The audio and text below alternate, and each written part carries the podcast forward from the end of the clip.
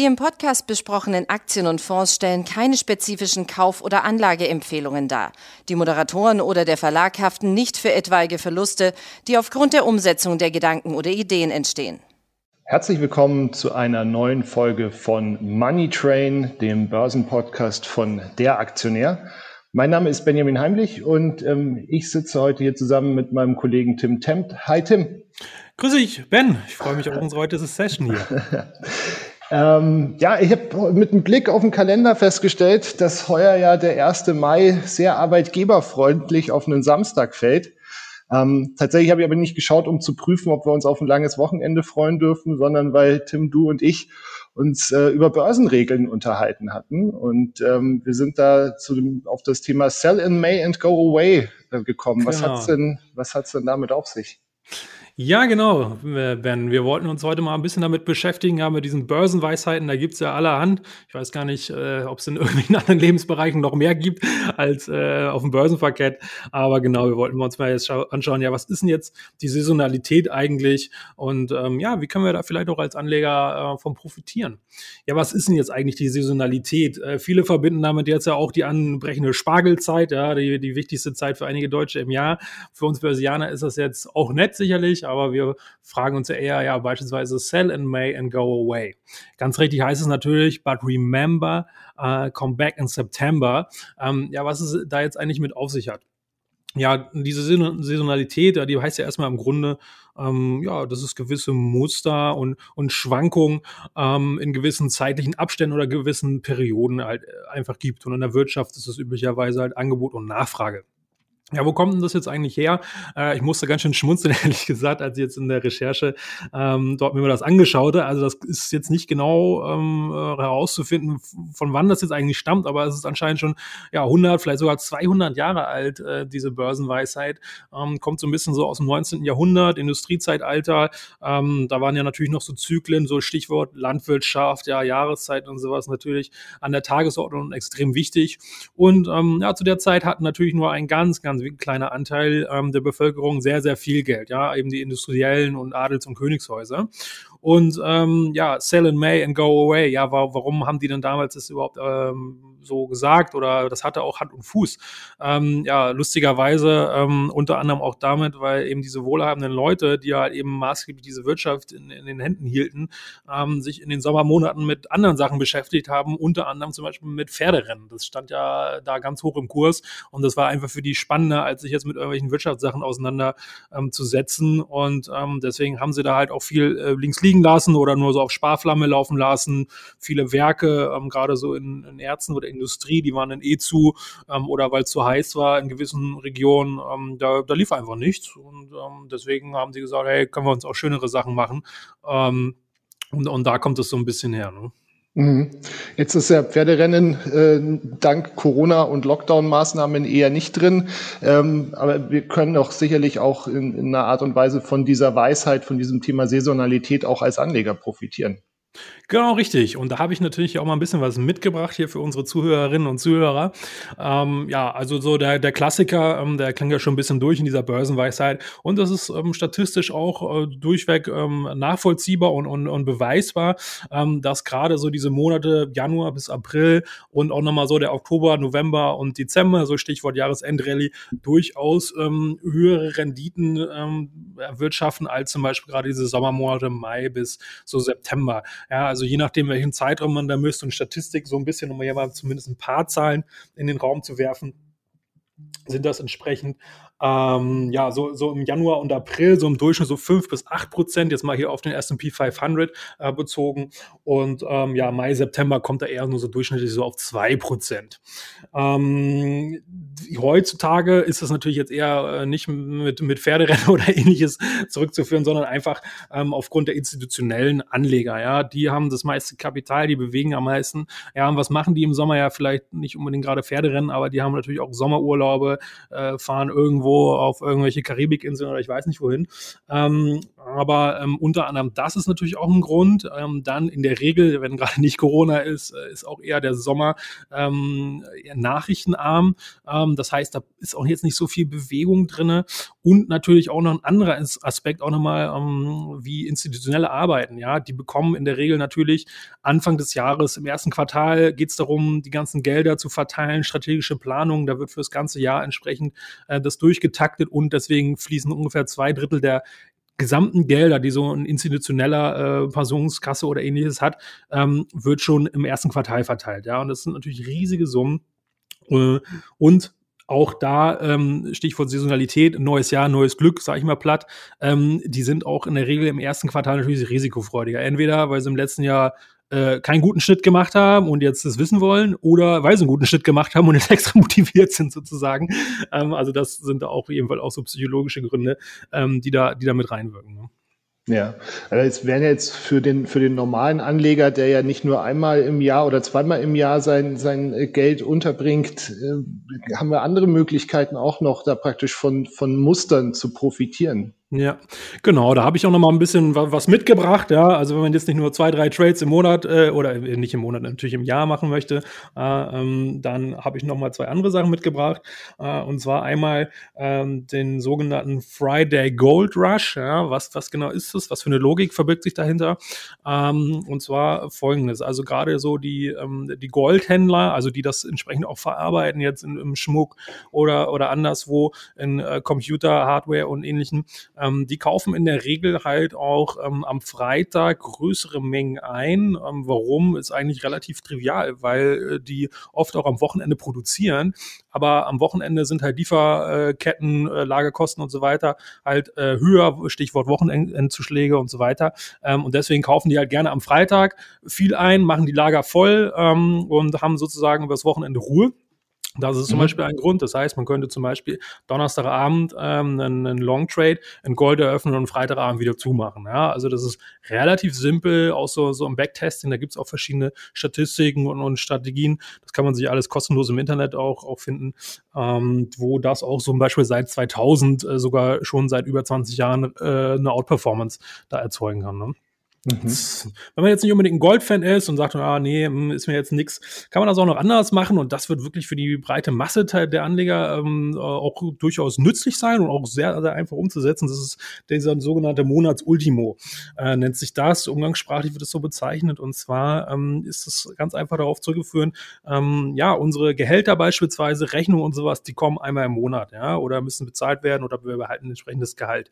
Ähm, das heißt, wenn man zum Beispiel Aktiensparpläne, ETF-Sparpläne oder ähnliches hat, ähm, würden die in der Regel Anfang des Monats, also irgendwann zwischen dem, dem ersten und dem siebten des Monats ausgeführt. Und das ist natürlich nicht nur bei, bei, bei, bei mir oder bei, bei ähm, so, sondern bei vielen, vielen Anlegern ist das so und das ist einfach logisch. Aber man kann jetzt Folgendes machen, eine ganz einfache Änderung, dass man entsprechend diesen Zeitpunkt, dass man diesen Sparplan bei der Bank nicht äh, an den ersten Tagen des Monats ausführen lässt, sogar an den letzten Tagen, also so um den 26. rum beispielsweise. Das ist so eine kleine Änderung, aber die doch schon großen Ausschlag geben kann. Ähm, und gerade Ende des Monats wird auch gerade bei großen Instis nochmal viel, viel gerollt, viel hin und her getauscht, ja, Stichwort äh, Window Dressing, ja, also ähm, da werden auch noch neue Aktien dazu allokiert und so weiter. Und ähm, nur mit so einer kleinen Änderung, da kann man schon noch der ein oder andere Prozent äh, im Jahr rausholen. Ähm, und das ist sicherlich ja auch keine schlechte Sache mit so, mit so einer einfachen ähm, ja, Mechanismus, ja, aber der so, so logisch ist und so, so große Auswirkungen hat, ähm, ja, davon zu profitieren, auch als, als Privatanleger. Also wir halten fest, ähm, Go Away ist nicht nur äh, während Lockdown nicht, nicht empfehlenswert, sondern eben äh, Tuschur dranbleiben. Ja, genau, richtig. Ne? Und es gibt, wie gesagt, es ist nicht immer alles genau so. Es gibt natürlich nichts, was garantiert ist an der Börse. Das wissen sicherlich auch unsere ja. Zuhörerinnen und Zuhörer. Ja, also man muss da immer nochmal genau, nochmal seine persönlichen äh, Eckdaten ab, äh, abchecken. Und ja, wenn du mich jetzt nochmal fragst, so im, im jetzt Stichwort jetzt dieses Jahr Sell in May, puh, ja, also wirklich schwierig mit Corona. Das hat ja wirklich alles durcheinander geworfen. Ähm, diese grundsätzlichen äh, Mechanismen, die funktionieren natürlich weiterhin, aber wir wissen natürlich auch, es pumpt, es wird unglaublich viel Geld in den Markt gepumpt. Ähm, also hier, dieses Jahr würde ich, glaube ich, auch sagen, es lohnt sich äh, auch mal von der Strandbar aus, sich mal in, sein, sein, in den Börsenticker einzuloggen und mal zu schauen an, in äh, kürzeren Intervallen, was so los ist. Ne? Ja. genau. Ja, ansonsten, äh, Ben, du bist ja auch so Experte für, für IPOs und Specs. Da hast du uns ja mal ein bisschen was mitgebracht. Dann würden wir jetzt mal hier so eine kleine Überleitung machen. Ähm, und ja, da würdest du uns jetzt mal so ein bisschen durchführen. Ähm, ja, der Hype um Specs, was, was ist da eigentlich los? Ähm, und da gab es ja wohl auch, habe ich gehört, so einige Änderungen, jetzt auch gerade so in diesem Jahr, ähm, die ja durchaus interessant für die Anleger sein könnten. Ja. Kannst du uns da mal ein bisschen was zu erzählen? Gerne. Also tatsächlich das Thema Specs ähm, ist ja beileibe kein neues Phänomen, also auch in Deutschland kein neues Phänomen. Also es gab ja 2008 ähm, von dem Ex-Arcandor-Chef äh, Thomas Mittelhoff und Roland Berger äh, zusammen den, den Börsenmantel Germany One da ja. ist die Übernahme ähm, von, von AEG Power Solutions ähm, war am Ende eher ein Flop, aber anderes Thema. Äh, tatsächlich, das, das ganze Thema Specs hat ähm, im letzten Jahr in den USA ist es wieder so richtig hochgekommen ähm, und im ersten Quartal diesen Jahres dann echt durch die Decke gegangen, als eben alleine in, in den USA äh, 292 ähm, von diesen Börsenmänteln ähm, an die Börse gegangen sind und äh, dabei fast äh, 89 Milliarden Dollar eingesammelt haben. Also alleine von Januar bis März ist da mehr Kapital in diese Richtung geflossen als in dem kompletten Vorjahr 2020. Ja, Und ich meine, das war ja, das war schon ein Rekordjahr damals. Und ähm, die SEC, also die amerikanische Finanzaufsicht, hat sich ähm, dieses Thema eben jetzt eine Zeit lang angeschaut und ähm, hat jetzt eine neue Bilanzierungsrichtlinie vorgeschlagen, ähm, die das Geschäft für die Gesellschaften echt ähm, erheblich äh, aufwendiger, ähm, sowohl was Zeit als auch äh, Geld ähm, angeht, machen könnte. Und ja. zwar, äh, zwar ist, ist ähm, der Vorschlag, dass eben die Gesellschaften diese Optionsscheine ähm, in Zukunft jedes Jahr, äh, jedes Quartal neu berechnen und bewerten müssen. Oh, okay, und, das klingt ja auf jeden Fall sehr, sehr aufwendig, ne? Aber, aber was heißt denn das jetzt für, für die Anleger denn eigentlich konkret? Hm, also tatsächlich für die Anleger heißt es erstmal nichts. Ähm, was es äh, für diejenigen, die einen Spec auflegen, bedeutet, ähm, das lässt sich tatsächlich auch sehr schön an Zahlen äh, gutachten oder sehen. Ähm, also diese angedachte Neuerung äh, schlägt sich sowohl auf die neuen als auch auf die bestehenden Specs nieder. Und äh, wo wir im März noch ähm, 109 äh, IPOs von, von Specs gesehen haben, ähm, waren es im April nur noch 16. Und ja. ähm, es ist halt einfach ein unglaublich buchhalterischer Aufwand. Ne? Also das, das ist, muss einem klar sein. Und ähm, ich habe eine ganz interessante Zahl gefunden von Spec Research, ähm, eben eine, eine ähm, Research-Agentur, die sich nur mit dem Thema auseinandersetzt. Und die hat herausgefunden, dass in den letzten sechs Jahren mehr als 90 Prozent dieser Specs von nur zwei Wirtschaftsprüfungsgesellschaften geprüft wurden. Das heißt, das ähm, führt da dann schon mal ähm, zu einem zu einem sogenannten Bottleneck, ne? weil ähm, das sind jetzt auch nicht PwC oder oder ähm, Deloitte oder sowas. Ähm, und ja, da ist einfach ein erheblicher Nachholbedarf. Ähm, es zeigt sich aber tatsächlich auch, dass anscheinend das äh, Interesse der, der Privatanleger an den Specs eben äh, doch deutlich, deutlich abgeebbt hat. Also ähm, die Bank of America hat ähm, erhoben, dass zu Beginn des Jahres jede Woche ähm, Privatanleger eben für 120 Millionen Dollar jede Woche ähm, Anteile an Specs gekauft haben. Mhm. Ist das jetzt viel oder eher wenig? Ähm, wie, wie, würdest du das einordnen? Wenn man sich, wenn man sich anguckt, wie viel es jetzt im April noch waren, nämlich da sprechen wir über einen einstelligen Millionenbetrag, dann ja. ähm, ist da durchaus ein, ein, großes Interesse von, von Privatanlegern ähm, bei dem Thema da gewesen. Ähm, ja, einfach aber auch durch die Bank weg. Ne? Also die, diese Specs waren ja alle immer sehr schnell finanziert. Ja. Und so grundsätzlich ähm, Attraktivität von, ähm, von, von, von Specs, ähm, wie schätzt du das ein? Ähm, was, was kann man da ähm, ja grundsätzlich machen? Ist es überhaupt sinnvoll, sich das jetzt als Privater äh, überhaupt jetzt mal näher anzuschauen? Wie, wie schätzt du das ein? Da, da hat sich tatsächlich unser, unser Kollege Max Völkel ähm, mal genau mit der Frage auseinandergesetzt und äh, der hat herausgefunden, dass eben ein überwiegender Teil von den 113 Specs, die eben seit äh, 2019 mit einem anderen Unternehmen ähm, fusioniert haben und diese Fusion auch abgeschlossen haben, ähm, ein überwiegender Teil hat da heute eine, eine zum Teil deutlich höhere Notierung als beim Börsengang. Und ähm, das gleiche gilt übrigens auch für eben Specs, die ähm, schon einen Deal abgeschlossen haben, aber wo die Fusion äh, noch nicht stattgefunden hat. Und ähm, man muss klar sagen, dass das echt ein, ein, Thema ist für spekulativ orientierte Anleger. Also zumindest, wenn man praktisch investiert, bevor es einen Deal gibt. Ähm, ich würde aber auf jeden Fall den, den Beitrag von Max, den man eben auf der Aktionär.de findet, äh, den sollte man sich auf jeden Fall mal durchlesen zu dem Thema. Das ja. ist ähm, sehr, sehr interessant.